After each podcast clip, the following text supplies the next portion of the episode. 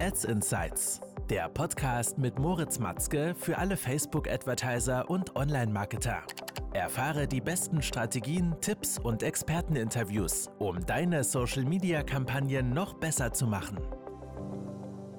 Willkommen zu einer neuen Folge. Mein Name ist Moritz und heute möchte ich mal auf ein neues Format hier eingehen, welches ich hier auf dem Podcast, auf dem YouTube-Kanal des Öfteren teilen möchte, nämlich, dass wir uns einfach vielleicht einmal pro Woche oder alle paar Wochen uns verschiedene Anzeigenformate genau anschauen, damit du hier einfach Inspiration hast, um neue Creatives bei deiner Brand, bei dir zu testen, um zu schauen, was hier am besten funktioniert.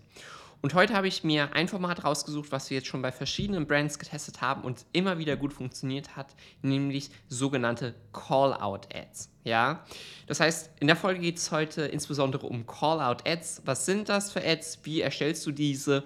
Und ähm, ganz genau, wie die allgemein aufgebaut sind. Worauf warten wir also? Los geht's.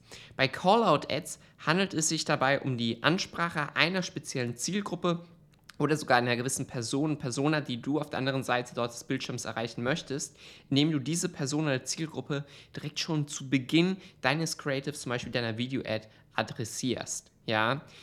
Ein paar Beispiele, die ich jetzt einfach mal hier vorlese, könnten mögliche Anfänge deiner Call-out-Ads sein, um hier diese Zielgruppe anzusprechen. Ja? Ein Beispiel wäre zum Beispiel, dieses Produkt ist für alle dann kannst du jetzt ja ein Hobby eintragen oder was dein Produkt, in welche Kategorie dein Produkt eingeordnet werden kann.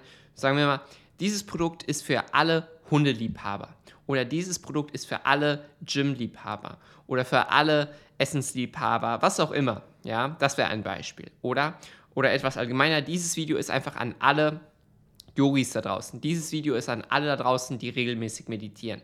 Ähm, ganz genau du bist, ja, also einfach du bist und dann eine direkte Ansprache. Da musst du aber aufpassen, dass es nicht zu direkt ist, weil du sonst abgelehnt werden kannst und dein Werbekonto schlussendlich auch gesperrt werden kann. Ähm, versuch aber hier mit diesen zwei besonderen Anfängen, ja, also dieses Video, diese Story, dieser TikTok ist an alle da draußen, die Punkt, Punkt, Punkt, Punkt, Punkt oder die dieses gleiche Problem auch haben wie ich.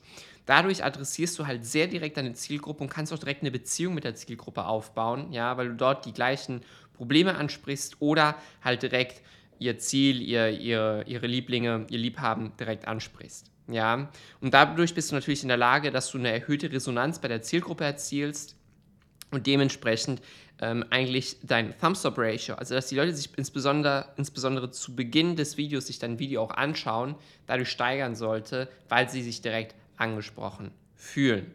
Am Ende des Tages kommt es darauf an, dass du es einfach testest. Ja, wenn du es nicht testest, wirst du es niemals herausfinden, ob das Format jetzt zum Beispiel besser performt als andere Formate. Aber wir haben schon oft gesehen, dass es wunderbar funktioniert hat. Und genau aus dem Grund wollte ich heute in der Folge mal ein bisschen genauer darauf eingehen, sodass du das in deinem Ad-Account auch mal ausprobierst.